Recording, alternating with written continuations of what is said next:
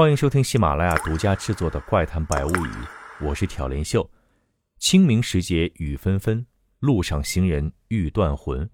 昨天是二零二三年的清明节，大家有没有回乡祭奠先祖呢？今天啊，秀哥跟大家讲一个和清明有关的奇闻故事。故事主角叫老方，老方的祖坟在老家，每年清明节呢，他和兄弟都要回去祭奠先人，烧纸上坟。但今年不巧，他兄弟生病了，姐姐有事也去不了，没办法，只能老方自己带着侄子和儿子去了。可谁知道，在高速公路服务区时，老方一不小心崴了脚，这下连开车都得由侄子代劳了。老方的侄子今年二十二岁，大四；他的儿子十三岁，初一。开到老家，把车停好，这时老方的脚疼得厉害，连车都下不了了，没办法。只能让两个孩子去带他烧纸了。好在两个孩子每年都会跟来，也知道烧纸的程序，答应一声就带着东西出发了。烧完回来，老方特意问了一下：“画圈了吗？给野鬼送钱了吗？”侄子说：“叔叔您放心，都弄好了。”老方表示很满意。原来啊，他们老家的风俗呢，即使在先祖坟前烧纸，也要用树枝先画个圈儿，把纸钱放在圈内烧。烧之前呢，还要先在圈外烧几张纸，送给那些游魂野鬼，免得他们抢夺自家过世亲人的祭品。烧完纸回来已经是中午了，侄子先把老方送去医院检查，然后又开车把他送回了家。晚上睡觉时，老方夫妇正睡着，忽然听见儿子那屋传来几声响动，老婆过去查看，发现儿子紧闭双眼，身体僵硬的躺在地上，但是。怎么叫都叫不醒。从这天晚上开始，连续三天，孩子始终昏睡着，但是到了医院检查，又没有查出任何毛病。正所谓病急乱投医，老方此时也顾不得自己脚疼了，到处请人帮忙，终于找到了一位玄学圈的大师。大师来检查之后，确定问题的根源在于坟地上，于是他便带着老方去检查。到了坟地，一番操作，很奇怪的，从坟地不远处刮来一阵小小的旋风。大师剑指一指，说：“问题就在这股小旋风上。这是一只极惨的野鬼，但是它的底细是什么呢？大师不知道，要去村里细细查问。老方的堂叔就住在村里，他们去询问，却没问出什么端倪。第二天，同村另一个人论起辈分呢。”老方也要叫声叔，他跑过来对老方说了一番话。老方听完，简直不敢相信，这位老叔的父亲还活着，已经快一百岁了。老叔昨天回家和父亲说起老方的事，老父亲听说了，一拍大腿说：“别是韩老二吧？”原来，这个韩老二是村里曾经的无赖，成天偷鸡摸狗的，村里人都很烦他。村里还有一个人叫黄七，某天。黄七去县城里，刚走到县城，看见韩老二正被几个人吊起来用鞭子抽。一问才知道，有个老头家里人生病了，他带钱进城买药，结果被韩老二偷了。有人发现这事儿，众人一听，救命的钱你都敢偷，当然惹了众怒，于是被吊起来一顿好打。这时韩老二被打得奄奄一息，已经半死不活了。不管怎么说，都是同村的。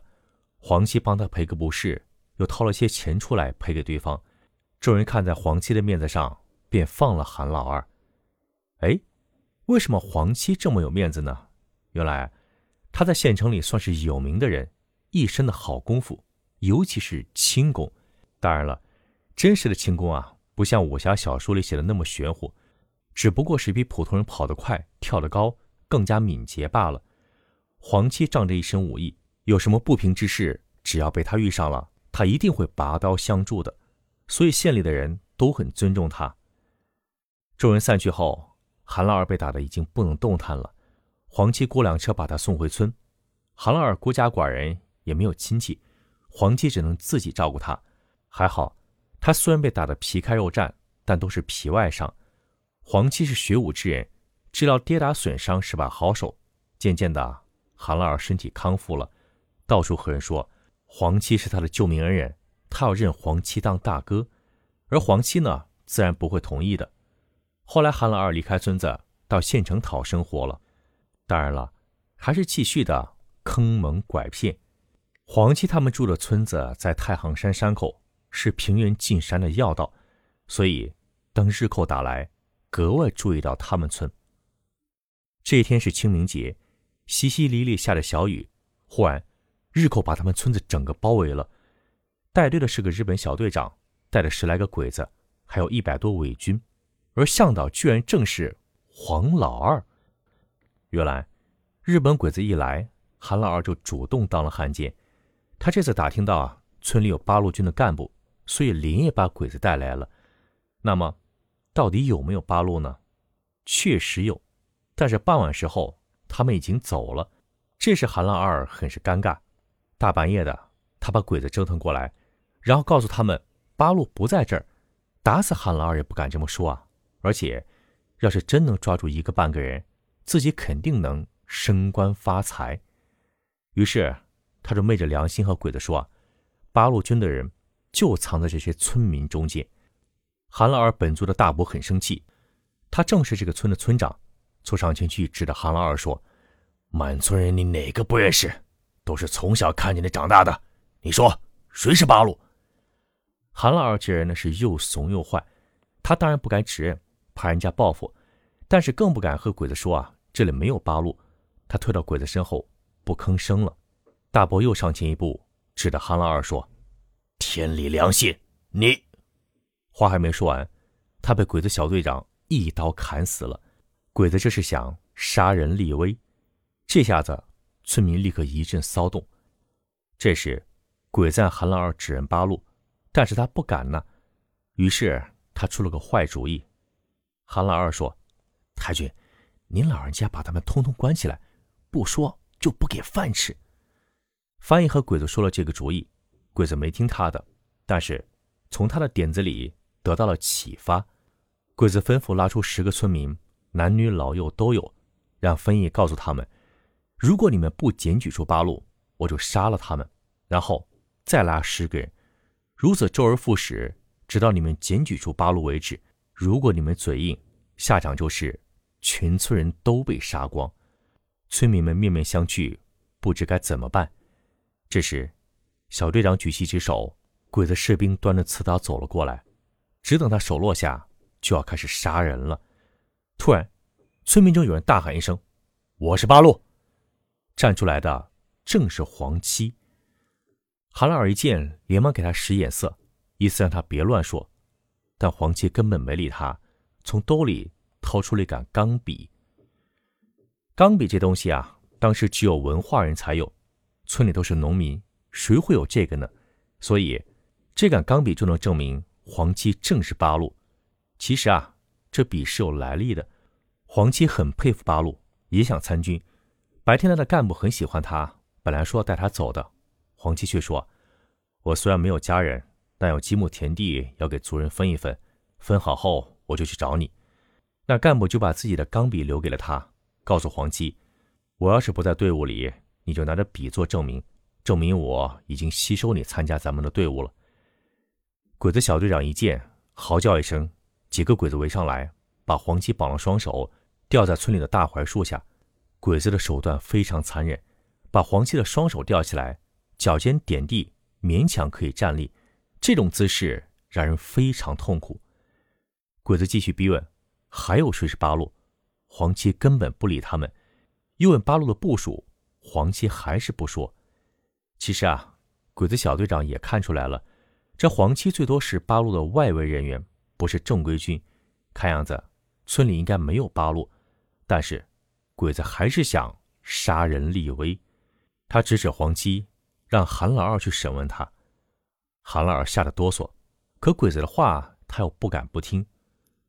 黄七根本看不起他，只是怒视着鬼子。小队长发怒了。让韩老二动手挖出黄七的眼睛，韩老二壮着胆子挖出黄七的一只眼，黄七另一只眼睛睁得更大，怒视着他们。韩老二当场被吓尿了。这时，鬼子小队长改变了主意，要让黄七看看自己是怎么惨死的。于是要求韩老二动手给他开膛破肚。韩老二哆哆嗦嗦的做了，从头到尾，黄七一句求饶都没说，只是大骂鬼子。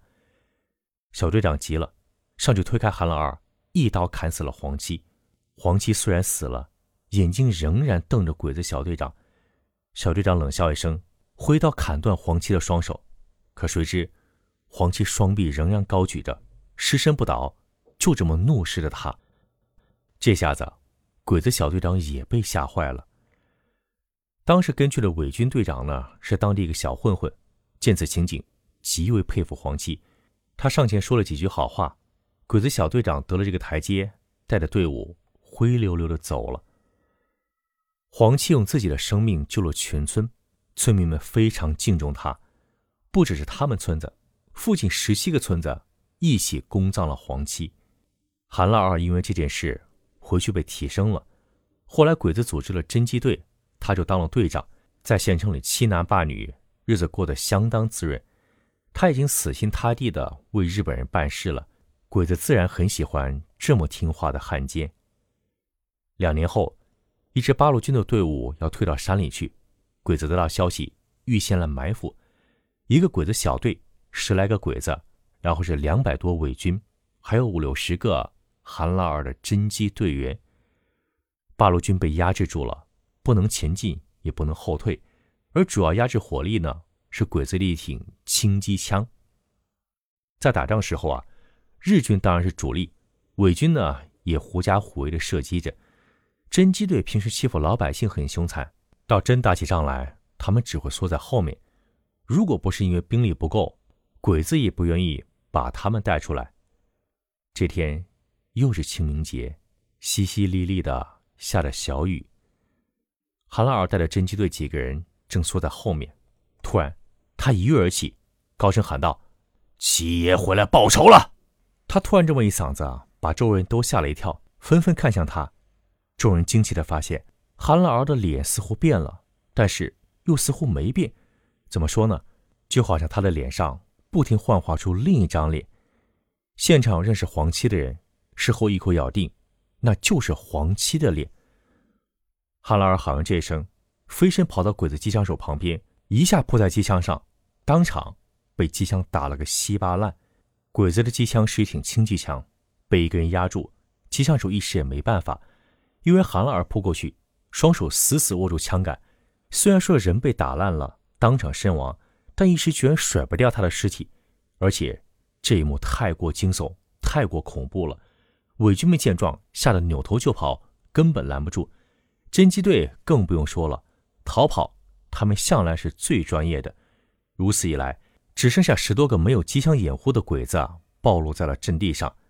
这下子形势立刻逆转。八路军发起了冲锋，鬼子小队长还想顽抗，但很快他们全被击毙。大家都说这是黄七险胜，附体在韩老二身上，既报了仇，又帮了八路。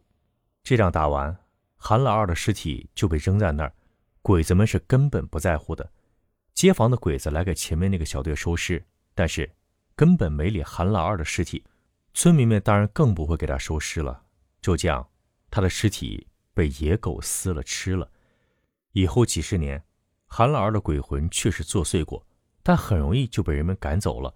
没想到这次让老方儿子大病一场的，居然又是韩老二。原来老方的儿子和侄子烧纸时忘了一步，要先给那些野鬼烧，而且烧的时候呢，要把纸扬起来。他们俩都忘了，因此就惹上了野鬼。只不过啊，侄子已经成年，阳气旺。不怕那些野鬼，而老方儿子还小，因此才被韩老二伤着了。像韩老二这种野鬼呢，是没有资格拿钱的，所以一有机会，他就想方设法捣乱，就和他活着时候一样。既然找到原因了，那问题就好处理了。大师回去后，很快就把老方儿子治好了。老方对韩老二是深恶痛绝，既鄙视他的人品，又恨他折腾自己儿子，问大师。能不能把他收了，彻底处理干净？大师说：“不必，这种野鬼会不断重复死前的一幕，也就是他被机枪撕裂的痛苦，无停无歇，视为无间。不收他，他就要永远受这种罪。一听这话，老方表示心情很舒畅。